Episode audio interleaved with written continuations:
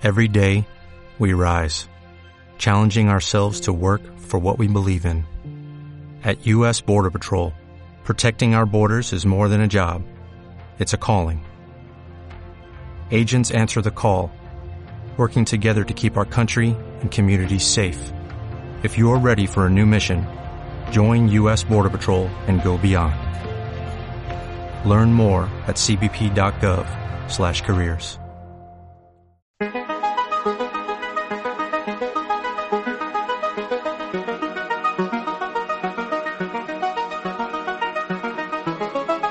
Hola y muy buenas a todos, bienvenidos a Bad Señales Go. Ya sabéis, el programa que se sale de la programación habitual de Bad Señales, donde tratamos temas que no suelen tener que ver con de lo que hablamos habitualmente y donde pues disgregamos y, y, nos, y nos alargamos y nos extendemos con temas que a nosotros nos, nos parecen interesantes. Y hoy tengo, he traído una invitada eh, que creo que, que, nos va a contar cosas muy interesantes y, o al menos yo creo que yo creo que me merecerá mucho la pena que os quedéis a, a escucharla. Tenemos por aquí a, Ari, Ariana Oye, ¿cómo estás?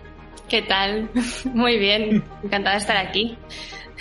Igualmente, igualmente que, que hayas decidido aceptar que, que, a mí esto, estas cosas me hacen, me hacen mucha ilusión. La gente que, la gente que no se escucha habitualmente lo, lo sabe, que yo sobre todo soy, soy un entusiasta de, de, que venga gente invitada.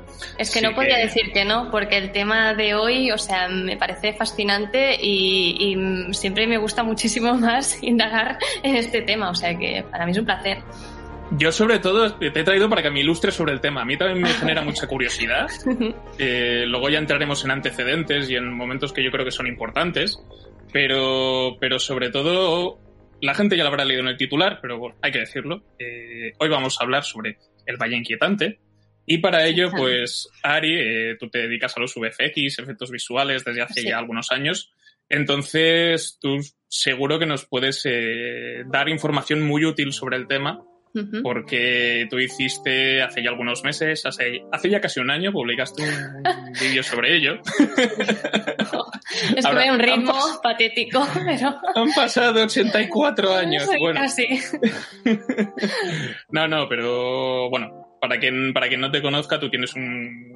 Es como te descubrí yo a través de, uh -huh. de YouTube recomendación de, de, terceros y tal, ¿no? Eh, donde hablas sobre todo pues, el tema de VFX, efectos, efectos visuales, y uno de ellos era sobre, sobre este tema, ¿no? Tan, uh -huh. tan interesante. Eh, en el cajón de descripción, para los que estéis escuchando esto, si tenéis curiosidad y queréis ver el vídeo, eh, pues os enlazaremos para que, para que podáis eh, echarle un vistazo.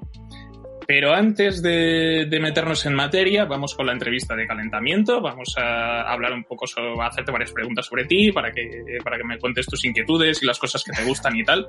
Para que te cuente mi vida. un poquito, un poquito el tema, ¿no? Y para que la gente, pues, pues para que dejes de ser una desconocida para la gente que nos esté escuchando y ya pasemos a un poco al colegueo, ¿no? Y, y aligerar un poco el tema. Así que vamos con una pregunta que es muy clásica, que es ¿cómo empezó eh, tu pasión por el cine? Es que hay pasión por el cine, uh -huh. no es que hagas esto por el dinero, que podría no, ser. No. Bueno, también, ¿no? Pero... A mí me gusta que me paguen también. Así que... Pues, um, a ver, sí que tengo un momento en concreto que creo que todo el mundo tiene como esa peli, ¿no? Que le despertó todo el mundo del cine. En mi caso, eh, mi familia, bueno, mis padres siempre han visto mucho cine y en casa siempre había la tele con alguna peli, aunque sea la de tarde de Antena 3, da igual. Pero sí que se ha visto siempre mucho cine. Pero yo hice el click con Brokeback Mountain, que pues debía ser, no sé cuántos años yo debía tener, 13, 14, no sé. Y la echaron por la tele y de repente dije, ¿cómo puede ser que algo que no va nada conmigo, que la historia no es nada, algo que pueda yo como relacionarme, porque están en Estados Unidos, son eh, dos hombres homosexuales, o sea, ¿cómo puede ser que algo, que esté empatizando tanto con algo que no, o sea, no, no encaja conmigo? Y dije, aquí, o sea, aquí hay, es magia totalmente. Entonces, pues aquí es donde hice el clic. Yo empecé como, bueno, a ver muchas pelis, a hacer, bueno, en mi calendario tengo todas las pelis que voy viendo, a empezar a anotar, empezar a, a bueno, hacer las críticas o, o, hacer un poco de reviews o puntuarlas. Y aquí empezó como un poco mi amor por el cine. Y luego, eh, pues estudié tecnología, o sea, estudié bachillerato tecnológico, o sea, tampoco no iba mucho a hacer nada de cine, pero luego en la uni empecé audiovisuales y aquí es cuando ya me empecé a centrar poco a poco, porque yo quería hacer trailers de pelis, quería ser montadora y luego fui descubriendo que no, que me gustaba más el mundo del 3D, de la animación, de los efectos visuales y pues me encaminé hacia allí y pues aquí estoy. Llevo cinco años trabajando de, de artista 3D en pelis y en series sobre todo y también he estado un poco en publicidad, pero aquí es donde estoy. Qué guay. El maravilloso mundo de los trailers. Yo, yo cuando estudié, yo es que cuando estudié cine también, cuando estudié edición, también iba. Yo un flipado de los trailers, lo sigo siendo todavía. también, me encanta. También es, es, su, tiene su propio lenguaje, es fascinante. Y pues vamos con la, con la pregunta más fácil de, de hoy. Que ¿Cuáles son tres películas favoritas? Al menos esta semana. Este. Ah, claro, al menos esta semana. Eh, pues eh, el, el, truco final me encanta. Porque además de que, bueno, a mí Christopher Nolan me gusta muchísimo, pero igualmente la temática de magos también me gusta mucho y creo que hay una analogía muy bonita con mi profesión, que siempre he dicho que nosotros somos como magos, que no se nos tiene que ver el truco y que tiene que ser totalmente invisible lo que hacemos.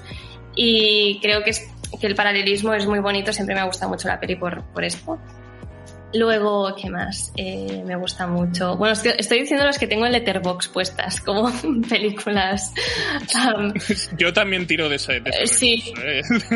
que de vez en cuando las voy cambiando, pero creo que ahora se han mantenido durante unos cuantos meses ya. Eh, me gusta mucho El hilo invisible de Paul Thomas Anderson. Y voy a decir El castillo ambulante para decir alguna de animación, que también me gusta mucho y también la tengo en Letterbox. Pero bueno. Qué guay me gustan muchísimas. Sí, sí. Yo, en mi caso, yo me hice Letterbox en 2013 y creo que no he cambiado las favoritas desde que me lo ¿No? Alguna, a lo mejor puse una, rollo, yo que sé, algo de él, de Paul Verhoeven y alguna por ahí suelta, pero vamos, que Terminator 2 no ha salido de allí. Está fija. y, poco más. Pero, pero sí, pero sí, es, es, es un tema que, que, que se solemos comentar mucho por aquí, ¿no? Que es que las favoritas de, de la gente que nos flipa mucho el cine y tal, es, eh, nunca es constante, es imposible. Entonces, la pregunta es para pillar. O sea, no, yo les he dicho, yo soy muy mala con rankings, hacer listas. O sea, ahora me dices, tu top 3 de, yo qué sé, Scorsese. Es que se me da fatal porque no me acuerdo o porque, bueno, te voy a decir algo que luego mañana te voy a decir otra cosa. Pero estas, por ejemplo, como me he ido a Letterboxd, pues te digo estas tres rápido. Pero seguramente sí, el año que viene serían tres distintas. Genial. Pues eh, hemos hablado de películas favoritas y un poco de, cómo se despierta tu pasión. Y algo que suele ocurrir mucho es que nos gusta revisar, nos gusta repetir. Sobre todo cuando quizá cuando somos un poco más, más niños y más adolescentes y tal, que la repetición es algo que, que nos da seguridad. Entonces, no sé si, seguramente sí, pero si hay alguna película en concreto en particular que te gustaría comentarnos que sueles revisar una vez al año por lo menos. quizá no una vez al año, pero sí que es verdad que son pelis que son un poco como, no chorras, pero que son como las noventeras que yo veía de pequeña y que siempre es como, aparte ahora Navidad, eh, se empieza a hacer frío, pues eh, tienes un email que con mi madre la veíamos siempre y esta cada año es que siempre me la pondría. Llega Navidad y me pondría tienes un email. O sea, que se me está o la boda de mi mejor amigo. Son pelis que porque si me pongo más densas, por ejemplo, Interestelar la he visto muchas veces, yo que sé, El Señor de los Anillos también, pero son pelis que tengo que estar como muy preparada y que me las sé muchísimo. Y en cambio las que son más ligeras, pues sí que en verdad, pues, pues mira, estas dos, por ejemplo, serían una. Call Me By Your Name también es una que dije, la voy a ver cada año, pero ya la he gastado tanto que al final ya me sé los diálogos, entonces ya ha perdido la gracia. Y mis favoritas, por ejemplo, el truco final, que tiene un giro de guion, pues como que cuando ya te lo sabes ya ha perdido también la gracia.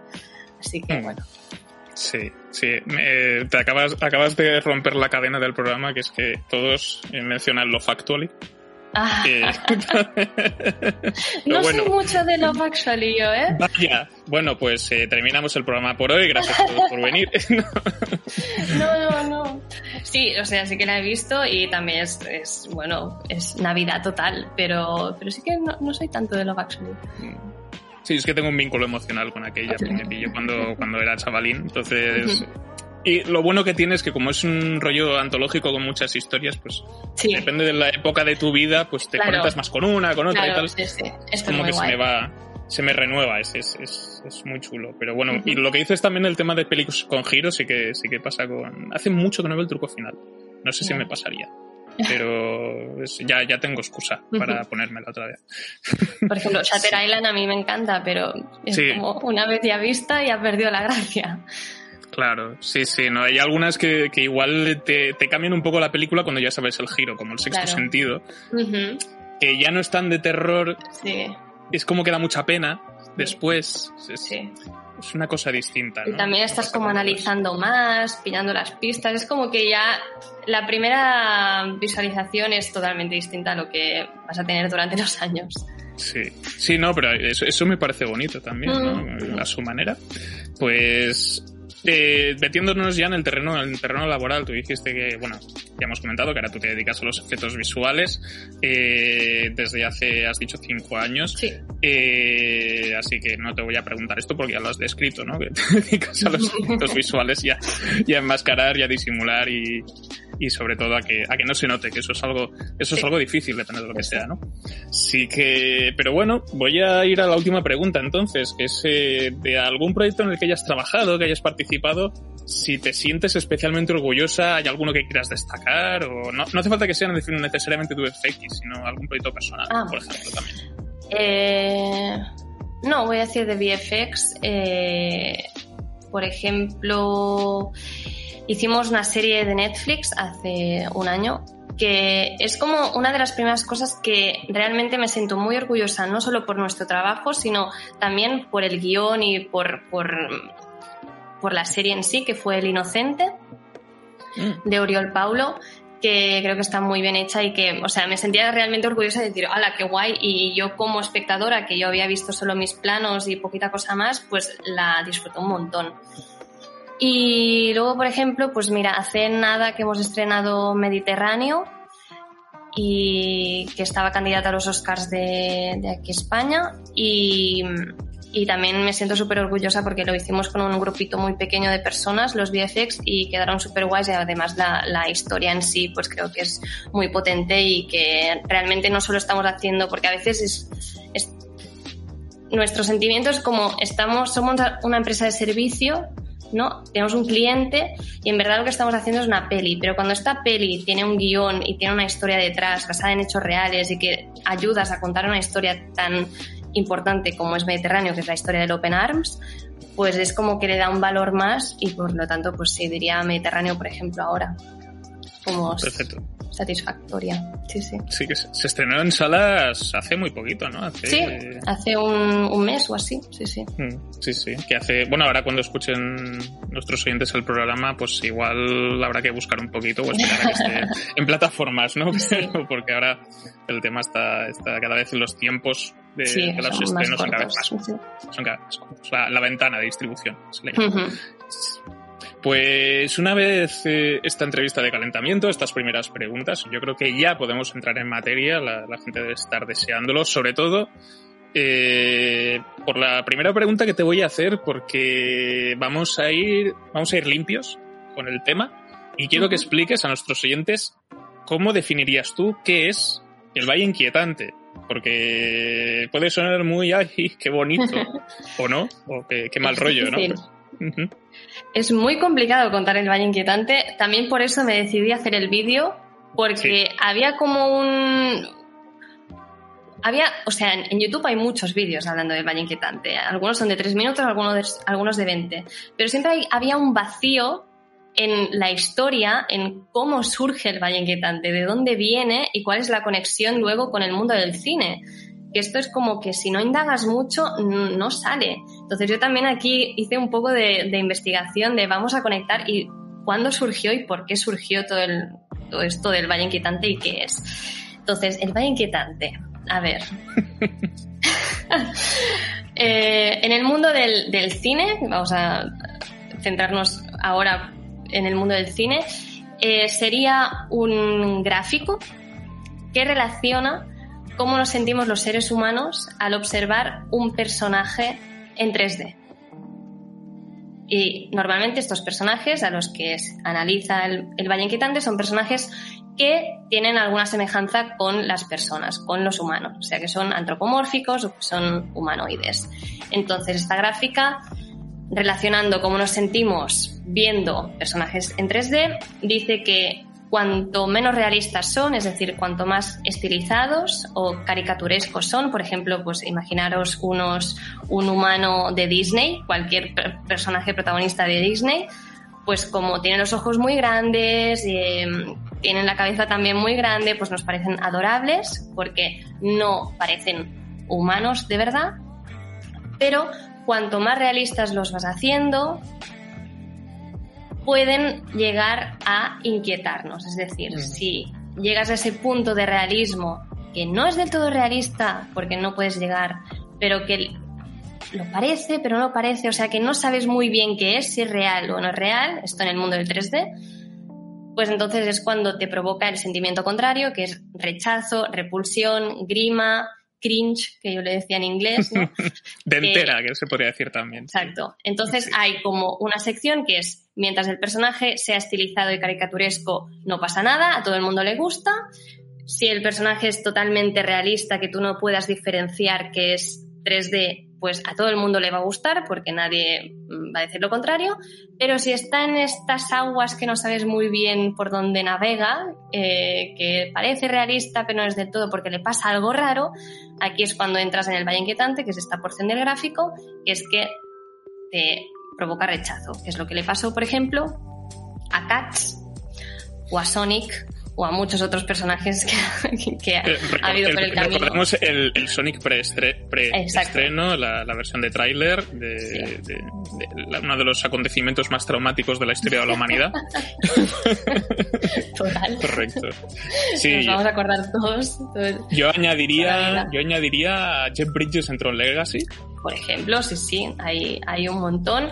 Y, y realmente, o sea, el Valle Inquietante es esta porción del gráfico, pero ahora ah, es como que es un, un adjetivo, ¿no? También, es, este personaje es del Valle Inquietante. Pues estamos diciendo que este personaje realmente ha caído en esta sección, de, en esta categoría de personaje en que te provoca rechazo por el simple hecho de que no sabes muy bien si estás viendo algo real o si le pasa algo raro o si parece un humano pero no acaba de ser, o es un niño azul, como le pasa a Sonic, ¿no? ¿Qué, es? O los gatos de Cats, pues que no sabes si son personas realmente disfrazadas o qué. Sí, había un caso un poco más, quizá un poco más antiguo, ¿no? Que eran las películas de Robert Zemeckis cuando decidió pasarse al 3D, ¿no? Eh, al 3D hiperrealista, con Polar Express, Beowulf, eh, Cuento de Navidad, todas estas que eh, ahora, sobre todo si las ves ahora, ¿no? Porque una cosa que tiene el CGI y la animación 3D es que quizá envejece más rápido que la animación en 2D, menos por ahora. Y los niños de Polar Express son buen material para pesadillas, si no tenéis. De hecho, el Valle Inquietante empieza con Polar Express. Realmente el Valle Inquietante como tal el, nombre en sí nace a principios del siglo XX, o sea, en 1905 creo que es, que se empieza a teorizar sobre este tema, pero desde el campo de la filosofía, y luego va avanzando y cuando se conectan al mundo del cine es a raíz de 2005 con, con, Polar Express. Y esta es la primera que pues se conecta y todo el mundo dice, ah, inquietante, vaya inquietante, es esto. Entonces, según lo que estás comentando tú, eh, esto se puede, quizá esto no se aplica tanto si, por ejemplo, son animales que se comportan como humanos, como César en el plata de los simios. Eh, ¿Funciona de forma diferente? No, siempre que tengan, tengan rasgos humanos o que hablen, por ejemplo, ya puede ser susceptible de, entrar en el valle inquietante. Totalmente. Tres. O sea, no, no hace falta ser personas, o sea, que sean personas, que este, que este personaje sea una persona, sino que puede ser un animal con rasgos de persona también. Mm. sí, Thanos, por ejemplo, de, del, del MCU podría estar en el Valle Inquietante. Yo creo que no lo está. Sí, sí. Yo creo que tampoco, que no está. Pero podría, sí, sí, podría ser. Pero podría haber estado, sí, sí. Sí, y seguramente en, el, en, los primeros diseños, seguramente eh, el Valle Inquietante era algo que les preocupaba muchísimo desde el principio. Es que es algo que ahora en diseño de personajes es que es, es primordial, es algo que tienen que tener mucho en cuenta. Y entonces, eh, en este caso, hemos dicho que hay casos de valle inquietante y hay casos de donde no hay este valle inquietante. Eso quiere decir que el valle inquietante se puede evitar. Totalmente. Pero es difícil. Entonces, eh, en el caso de, de casos eh, de, de, de, seres eh, tridimension, en 3D, en animación 3D, en VFX, que, que sí que resultan convincentes, eh, eh, ¿Hay alguna forma de, de, enumerar o de explicar cómo han conseguido evitarlo? Esta ah. pregunta es complicada porque creo que me da mucha me da mucha vuelta para una pregunta muy tonta, pero a ver, hay una, un, factor que es que el valle inquietante es, es subjetivo.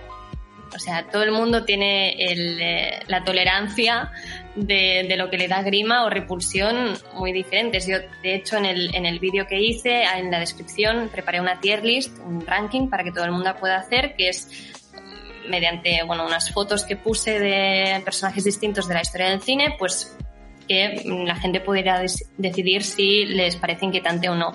Y es algo que realmente pues yo mm, alguno pondría en el valle inquietante totalmente y hay otro pues otra persona que realmente pues lo ve genial. Entonces, claro, ¿cómo evitarlo? Ahora estamos en, en un momento eh, de un momento tecnológico del cine o del 3D que estamos casi, casi allí del realismo, a mi parecer. Que estamos, que tenemos todas las herramientas para conseguir algo muy realista. Pero dentro del diseño, que puede ser un diseño estático, o sea, que eh, te enseñe un personaje en 3D pero sin movimiento, te puede parecer real, pero cuando lo sumas al movimiento, que es esto, es otro factor que se puede sumar al valle inquietante, que es el movimiento, la animación, cómo se mueve un personaje, porque si un personaje ya en sí ya te da un poco de cosa porque no sabes si es humano o no, pues imagínate que si se mueve, pues ya es ya totalmente horripilante, ¿no? Entonces, eh, claro, ¿cómo se puede evitar? Pues teniendo un diseño que parezca muy realista y teniendo una animación que parezca muy, muy, muy realista.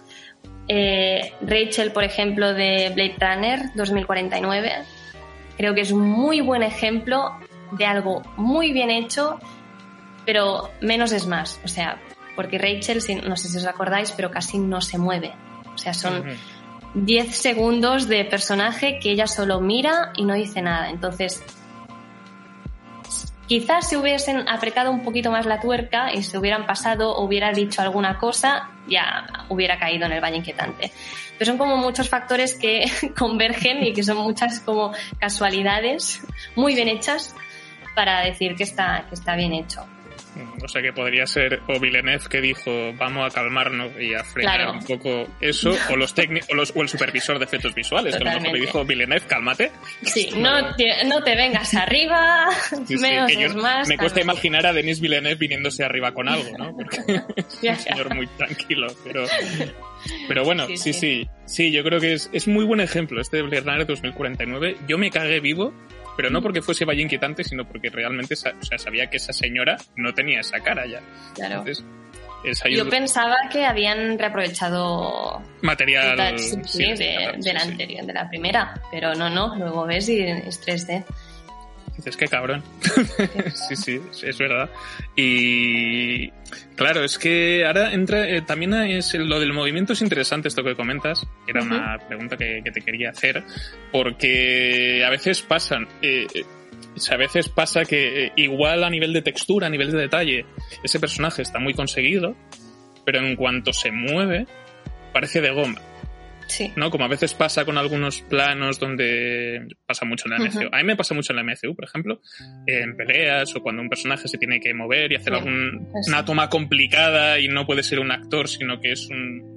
Es, está reemplazado por un elemento CGI, que esto ocurre, ¿no? Lo que, lo que comentas tú. Quizás por falta de horas, por falta de presupuesto o por todo a la vez.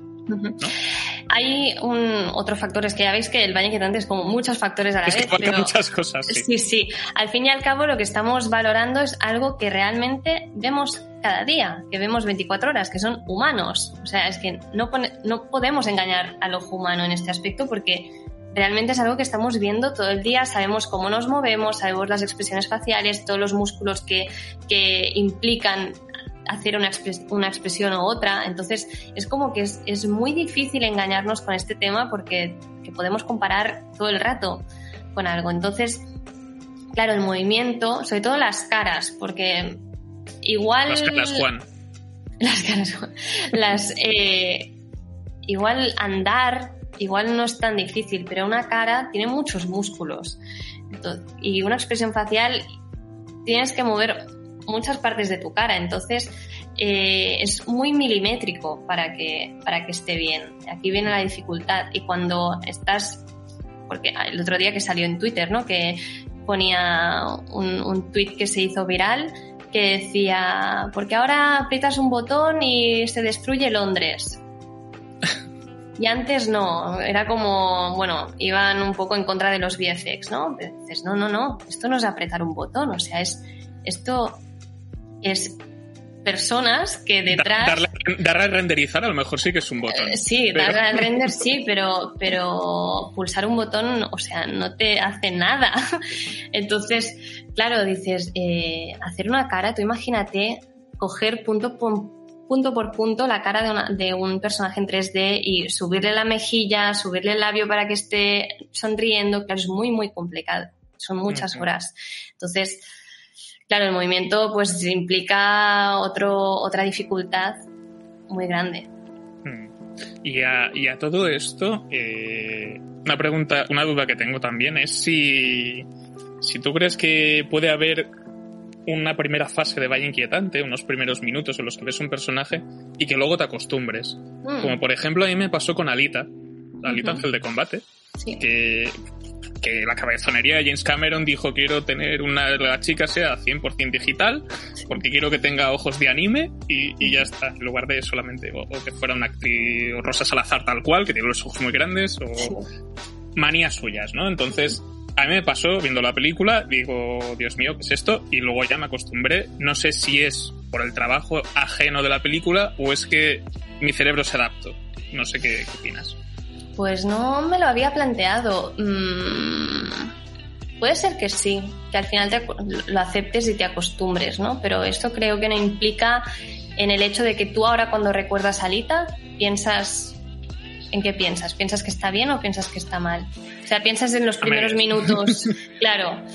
Creo que el resultado es como, eh, vale, sí, pero no. Sí, sí. Y es que pienso, jo, qué personaje tan guay. Sí, pero... sí, es que creo que son elementos externos a, a la creación del personaje. Porque cada vez que veo la película es, pero ¿por qué no rodasteis normal? en mis manías. What's the point de esto? Sí, yo por ejemplo el irlandés, que también hice un vídeo de todo el irlandés, que el irlandés también está navegando por el Valle Inquietante. Eh, claro, los primeros minutos del irlandés para mí también fueron un poco impactantes de, uff, vale, la peli va a ser así. Pero luego lo iban mejorando, creo que fueron como los primeros planos realmente que ellos hicieron en VFX. Entonces fueron como los primeros de prueba y luego ya va mejor. Pero sí que es verdad que el susto inicial te lo das y luego te vas acostumbrando. Pero aún así yo creo que en conclusión al final lo que te llevas es un poco el sentimiento inicial un poco rebajado, pero el, susto de principio lo tienes igual, ¿no? Y un poco también la manía de Scorsese a lo mejor, ¿no? De querer que Robert De Niro y Al Pacino y todos estos cuando era, sobre todo Robert De Niro, cuando su personaje es muy joven, de tener que darle una paliza a otro señor y que claro. que aquello no funciona por un tema de acting y de lenguaje corporal, que parece que se va a romper él, rompiendo al otro. es, decisiones, decisiones extrañas, ¿no? Pero son, pero son, yo creo, trabajos más todónticos que tienen parte de su, de su encanto también. Sí, son directores que, ¿qué les vas a decir? pues no, como le dijeron todos los estudios, menos Netflix. Claro. Sí, pero sí, sí, sí. Pero bueno, cosas así, pues se agradece porque igual, mira, pues 2019 pues pasó esto y mira, allí está, ¿no? Pero esto también sirve como para avanzar y para desarrollar nuevas tecnologías y que cada vez lo podamos ver todo mucho mejor y quién sabe, dentro de 10 años pues será indistinguible todo. Mm, sí, no, porque a veces esto también ocurre durante la producción de muchas películas de este tipo, eh, que se, se, diseñan programas de software específicos para ese proyecto en particular, que luego ha ido mejor o peor la película, eso se puede aplicar después en, en, películas posteriores, ¿no? También pasa durante los rodajes también, algún las Steadicam, eso se creó específicamente para algo en concreto y ahora se utiliza muy a menudo y pasa lo mismo en VFX, ¿no? Sí, sí, sí, totalmente. Y de hecho, bueno, hay mucha gente que no lo sabe, pero hay los Oscars técnicos que se dan, creo que no sé si después o antes de los Oscars normales, que es eh, premia todos los desarrollos tecnológicos y innovaciones tecnológicas que, que, han nacido en el cine y que serán muy importantes eh, para el futuro. Mm, y realmente son tecnologías que beben mucho de otros campos también, porque de la robótica o de los videojuegos, por ejemplo, todo va, todo va al mismo saco. Y, y de hecho el 3D también se aplica en medicina por ejemplo. Y el valle inquietante también se aplica en medicina. o sea que todo, todo bebe del mismo. Y también me gustaría que cambiar, cambiar, un poco de tercio porque estábamos hablando de efectos visuales. Pero, ¿qué pasa con los efectos especiales? Lo que había antes, marionetas, animatronics, ahí también hay Valle Inquietante, ¿no? Allí puede haber Valle Inquietante. De hecho, el Valle Inquietante puede estar en cualquier sitio. Estáis rodeados. persona, Valle Inquietante también. Sí, sí, Mira, hay, hay una cosa que no me dio tiempo de decir en el vídeo, pero cuando la gente me preguntaba sobre esto, pues... Aprovecha, material inédito. Dame, dame, dame. Sí. los... los las piernas, brazos ortopédicos, entra en el Valle Inquietante. O sea, nadie hace piernas ortopédicas que parezcan reales, que tengan piel y tengan pelo. Por el mismo motivo, para que no den grima cuando las veas. Por eso siempre vemos el metal, vemos los tornillos, o sea, cuanto menos realistas sean, mucho mejor. Y es algo que en medicina pues también se aplica. O sea que realmente puedes aplicarlo en todos sitios. Y sí que quizás es más inusual hablar en términos de, efectos especiales con el Valle Inquietante por el hecho de que estás viendo algo real, que es tangible. Tangible, sí. Pero yo creo que hay ejemplos de, de, Valle Inquietante. Por ejemplo, eh, Terminator, la primera, cuando que ves realmente que es una careta de látex o yo qué sé, eh, Yoda en Amenaza Fantasma. Mm, sí. Yo creo que sí, que podría haber ejemplos y que sí, que obviamente puede estar eh, en el baño inquietante. Sí, esto luego también a veces le te juega a favor, ¿no? Como en la cosa de John Carpenter. Claro. que, que sea inquietante ya te va bien para el tipo de... Claro. Sí, sí, por eso que también te puede beneficiar que un personaje esté en el Valle Inquietante. Si realmente quieres que inquiete a la gente y que eh, pues les provoque rechazo o miedo, pues lógicamente vas a ir a que caiga en el Valle Inquietante. Mm. Y también hemos hablado del trabajo que desempeñan los animadores en este, en este, en este, este aspecto, ¿no? Que, se dedican a que esa mueca, esa expresión se marque o que el movimiento salga tal calidad de texturas, etcétera, ¿no? Pero los actores eh, también juegan un papel en este sentido, sobre todo ahora que el motion capture está a la hora del día, ¿no? Claro, lo que pasa es que en el baño inquietante hablamos más de, diseño y de una vez ya has pasado el, rodaje, digamos, toda la parte de postproducción de, esto y de diseño conceptual. Entonces los, los actores sí que eh, dotan el personaje de movimiento y los animadores pueden coger esa, ese acting de los actores y pasarlo al personaje en 3D. Pero igualmente el, el actor te va a proporcionar siempre movimiento real. Es este, esta traducción de lo real al mundo en 3D, aquí es cuando puedes caer en el valle inquietante. Sí. Entonces, eh, Benedict Cumberbatch poniendo caras raras cuando hace de dragón, eso no es valle inquietante, ¿no? Eso es inquietante, sin el valle. Eso es inquietante. Sí, igual se pasó, ¿no? Menos es más otra vez. Bueno, ya, aquí me, estoy imaginando un grupo de 30 neozelandeses rebajándole el tono con los ordenadores. Claro, al fin y al cabo, o sea, tú luego en postproducción puedes decir, oye, pues no le pillo la expresión facial a, a Benedict, me quedo a medias, pero hay alguien que dijo, no, no, cópiale tal cual la expresión para que quede igual, que se le, nota que, se, le note que es él. Ah, aquí es el problema, es que muchas veces los efectos visuales, o sea, la gente nos echa las culpas siempre de que esto está mal y no tenemos la culpa porque hay gente que está arriba nuestro que nos son los que mandan, que nos dicen esto sí, esto no, esto haz este movimiento y a veces pues tú eres una persona que eres un soldado, es que no puedes hacer nada que no sea obedecer en este caso y la culpa no es, no es de nosotros, sino son decisiones artísticas de otra gente que muchas veces no tiene ni idea y que pues opina y como manda más pues le tienes que hacer caso. Entonces, ¿hasta qué, ¿hasta qué punto? Supongo que mucho, pero ¿hasta qué punto es importante que quizá no sea necesariamente los productores o el estudio que, que es el que pone los billetes, sino el director a lo mejor, eh, hasta qué punto es importante que, tenga ideas de cómo funcionan los efectos visuales, de cómo funciona esto. Ahora mismo creo que es fundamental y es una pena porque en España mm, no pasa. En Estados Unidos creo que es más habitual encontrar Primero de todo porque aquí la gente todavía se, se, hace un lío con efectos especiales y efectos visuales. O sea, la gente no sabe qué es y no sabe diferenciarlos. efectos especiales son los, los, los, físicos que se hacen en el rodaje y los eh, visuales son los digitales, que son los que hago yo, que son por ordenador. Son dos mundos completamente distintos. Entonces, aquí eh, todavía, creo, eh, en los premios se dicen efectos especiales, ahora los están empezando a cambiar. Y claro, la gente va un poco que no sabe muy bien entonces qué es qué, ¿no? Y dicen especiales a lo que es visual. En Estados Unidos no, ya son los visual effects. Pero, mm.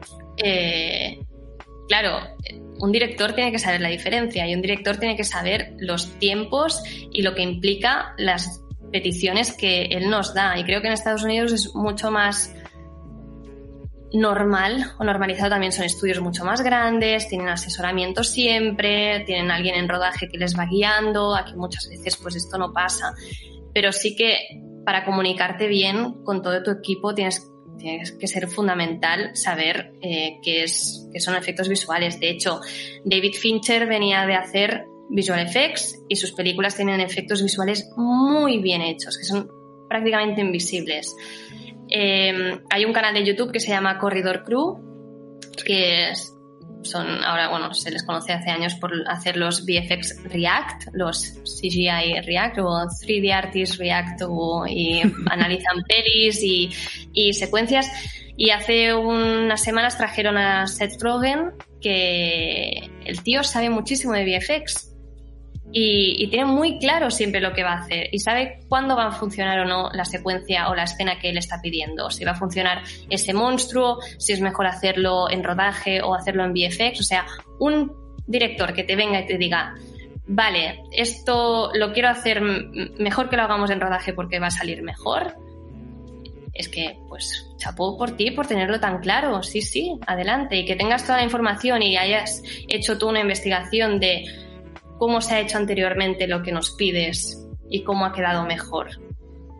Creo que es, o sea, es, un lujazo poder trabajar así, pero bueno, no me he encontrado con esto todavía, así que esto que, comentas está, está muy bien. Y retomando el tema de Fincher, yo recuerdo hace cuatro o cinco años, cuando, bueno, ya más, cuando estrenó Perdida, eh, eh, me vi el, el, VFX Breakdown que hicieron uno de los estudios que, que tenía con la película. Eh, primero me sorprendió que hubiese VFX Breakdown de esa película y me quedé muerta en la bañera. O sea, tiene, e, esa película tiene efectos visuales por un tubo.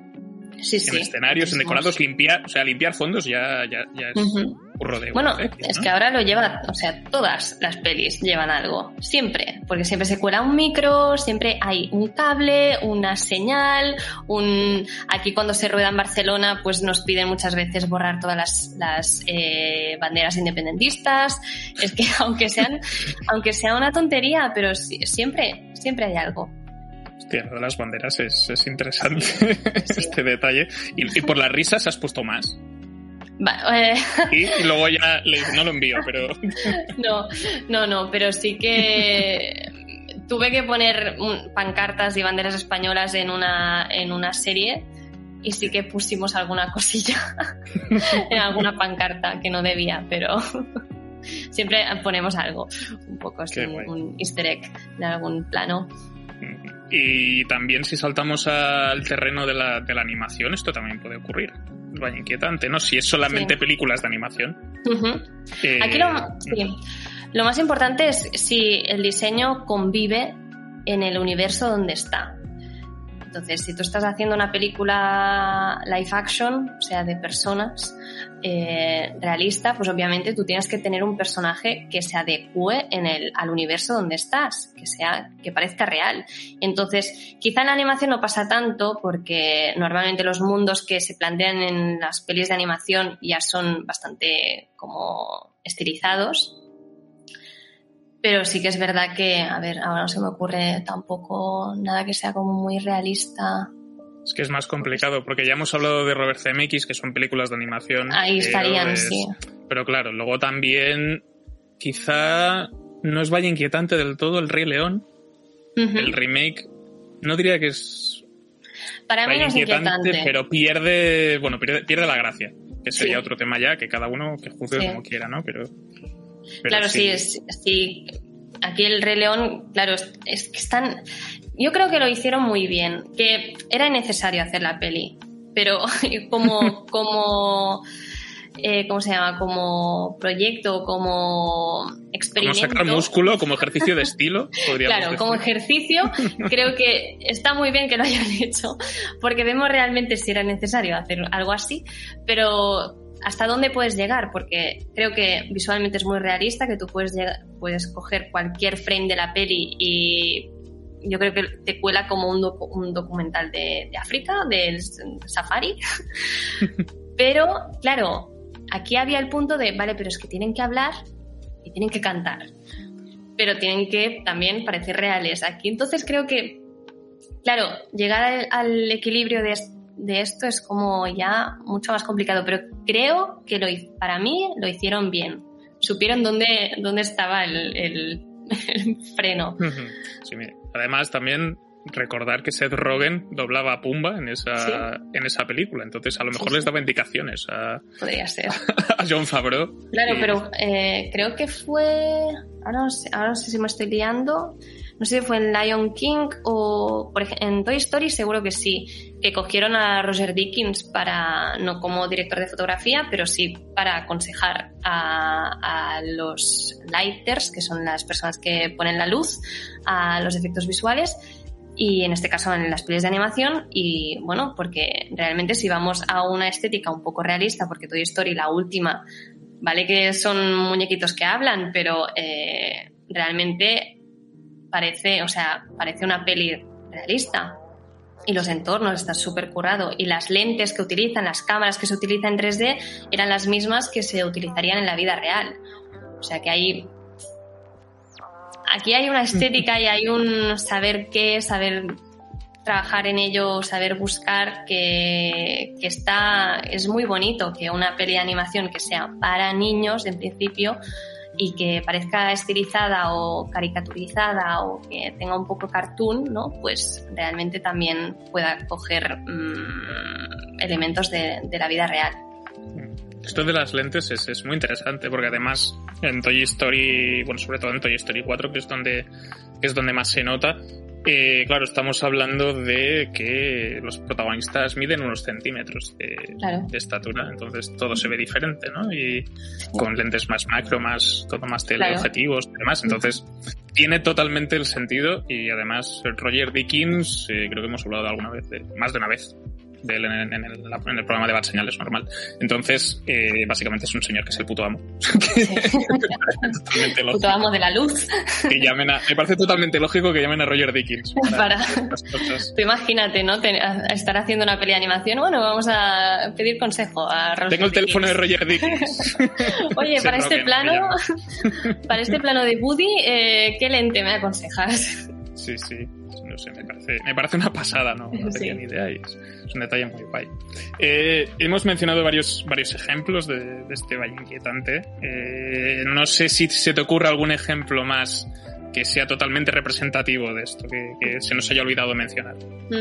Bueno, yo tengo la, lista de la tier list entera, eh, que la tengo por aquí. Eh, Gollum, por ejemplo. Para mí Gollum está...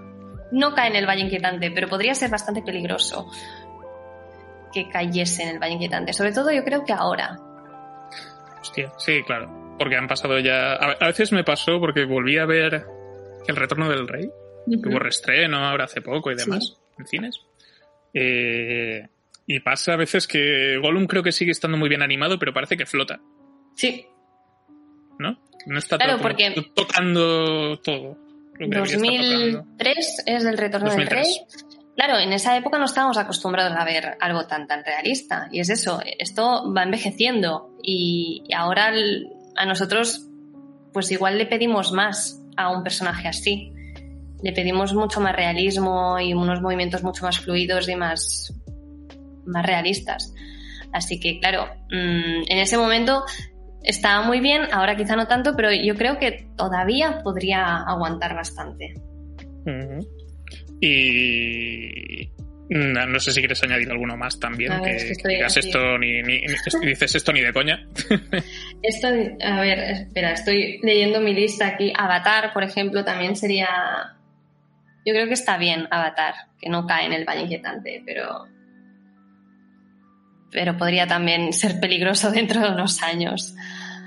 O, incluso ahora. O incluso ahora. porque hace mucho que no, que no veo Avatar. Sí. También. Eh... Pasado 12 años. Claro. sí, hemos mencionado antes Tron Legacy porque yo recuerdo que ya era Valle Inquietante en el estreno de la película, que aquello no, aquello no funcionaba. Claro. Sí, sí. Eh, Tarkin de Rock One. Hostia, claro. bueno, Leia. Cae. Leia. También podría caer. Eh, bueno, hay Gemini Man, eh. Ah, sí. Con Will Smith, que para mí no cae, para mí está muy bien. De hecho, es un, para mí es un buen ejemplo de humano realista en 3D que está durante toda la peli. Y creo que hicieron muy buen trabajo. Pero bueno, hay gente que no, que no le gustó nada. Sí, no, más allá de la manía que tiene Ang Lee de, hacer más número de fotogramas a sus películas. Sí. Luego hay el, hay el. Claro, estamos siempre como haciendo actores que ya hemos visto. Claro. Pero el día que nos encontremos con alguien que es 3D, pero que no se parezca a nadie, o sea, que sea una persona nueva, que no tengamos comparación, porque claro, en Gemini Man estabas comparando con Will Smith de joven siempre, en Irishman estás comparando a los tres con lo que eran jóvenes, Rachel también estás comparando, siempre estamos comparando con la versión real. El día que nos crucemos con un personaje totalmente nuevo, humano, aquí es cuando creo que vamos a empezar a un poco asustarnos. o sea, cuando, cuando cojan la web esta de This Person Does Not Exist, cojan una foto y digan, vamos a, vamos a animarla. Vamos a, sí, vamos a, hacerla. Sí, o con un algoritmo muy chungo y diga, pues esta persona no existe y vamos a animarla y hacerla de, de verdad. Esto creo que se hizo con...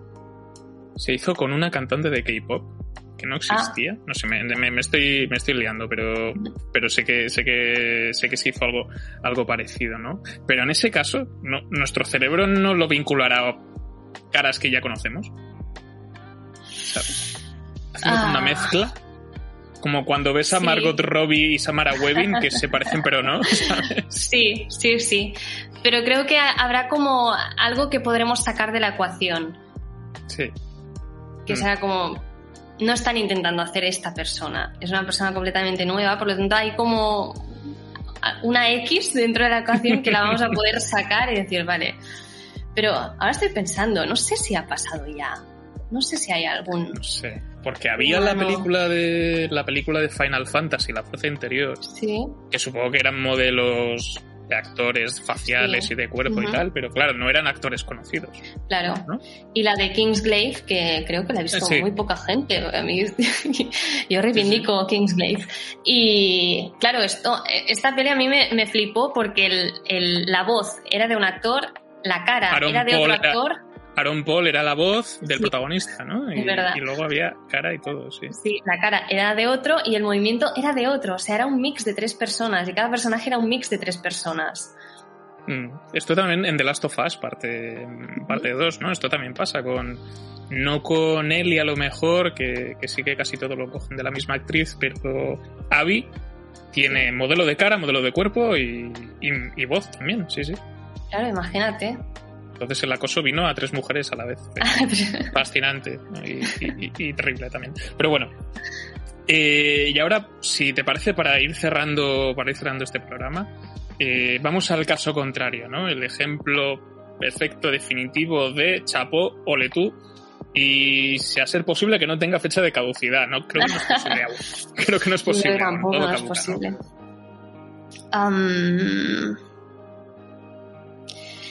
Claro, es que también tenemos que pensar que el Valle Inquietante, tal y como lo conocemos ahora, que puede ser que dentro de unos años cobre forma y sea distinto, ahora estamos siempre hablando de personajes en 3D, que sean completamente en 3D. Porque luego hay el deepfake, que ahora son alucinantes, pero no son 3D. Es como si estuvieras en Photoshop, o sea, son imágenes planas y no tienes un modelo en 3D de, de la, de la persona. Entonces, claro, pues yo te diría, eh, pues Gemini Man, por ejemplo. A mí me pasó muy bien el, el personaje y creo que aguanta muy, muy bien. Porque claro, estoy pensando como en los últimos años, o Rachel, pero es que Rachel sale tan poquito Que ni mi cuenta. que Davy Jones, claro, no es, un, no es un humano, es medio pulpo, medio humano, pero Davy Jones tiene no sé cuántos años ya, ¿Eso es 2006? podría ser. es- 2000, la primera es 2003, la segunda es 2006. La tercera 2007. Sí, sí, sí. Y para mí, Davy Jones, o sea, creo que nunca va a tener fecha caducidad, está súper bien hecho. Pero claro, no es humano, 100% humano, humano, es claro. medio medio. Pero bueno, hay cosillas. Yo creo que esto es, es, guay de pensar. Es, es interesante saber que realmente, o sea, dentro de unos años seguramente vamos a ver cosas que estén muy, muy bien hechas. Sí, esto es, es, una fantasía que nos invita, que nos invita a soñar. Y con este sueño vamos a, vamos a terminar este, este programa de Bad Señal Frank Co. Eh, sin guion, ¿eh? Hoy sin, sin, manos. Bueno, Has conseguido Eh, bien, conseguido. ahora sí, vamos a, vamos a terminar. Gracias a todos por, por habernos escuchado, por haber aguantado hasta el final. Y espero que os lo hayáis pasado bien, que hayáis aprendido cosas, sobre todo. Y pasaos por el, por el canal de YouTube de, de Ari si queréis ver, pues no solamente el vídeo sobre el Valle Inquietante, sino también sobre aquel sobre The Irishman, sobre películas de animación, que también tenías uno que estaba, Sí. que estaba muy bien, muy bien parido. Y, y nada, Ari, gracias por, por apuntarte a esta locura y gracias por, por Un placer. traernos tu sabiduría y iluminarnos un poco. Un placer estar aquí y, y compartir también todas estas fricadas con, con vosotros, que creo que son que realmente son interesantes y que lo bonito de esto es, es que, que hay siempre una, una evolución y seguramente podamos eh, volver a escuchar este podcast en, no sé, en cinco años y ver, pues, qué, qué, qué errados estábamos, ¿no? Que ha salido algo súper nuevo ahora y que estamos súper sorprendidos y orgullosos de, de ver lo que estamos viendo ahora. Mm, A lo, mejor, a lo mejor sacan el software soñado por George Lucas, aquel que actualiza todos los VFX de todas las películas antiguas y hace que todos queden bien. Es, es un botón también. También es un botón. Es un eh, botón. Son, son tres años de render, pero... Sí. que pone arreglar VFX. El botón. Eh, como, como era, como cuando en las en CSI y tal, que, que ampliaban una imagen y le Ah, daban sí. a, a- a mejorar. Que eso, esto Bueno, se está haciendo ya. Esto siempre está- pasa. Se está empezando a conseguir. Estoy- vi un artículo hace, hace un par de meses sobre el tema. Y siempre amplían, amplían y es como una resolución infinita. O sea, Sí. Y, se ve perfectamente, dices, no. Eh, por eso es muy agradecido en las películas cuando dicen amplia y uno le dice, eh, ¿se puede verme? ¿Puedes darle más nitidez? No. Sí. no. Esto está muy bien. Pues nada, ahora sí, nos despedimos. Eh, gracias a todos por, por estar aquí y nos escuchamos pronto. Hasta luego. Adiós.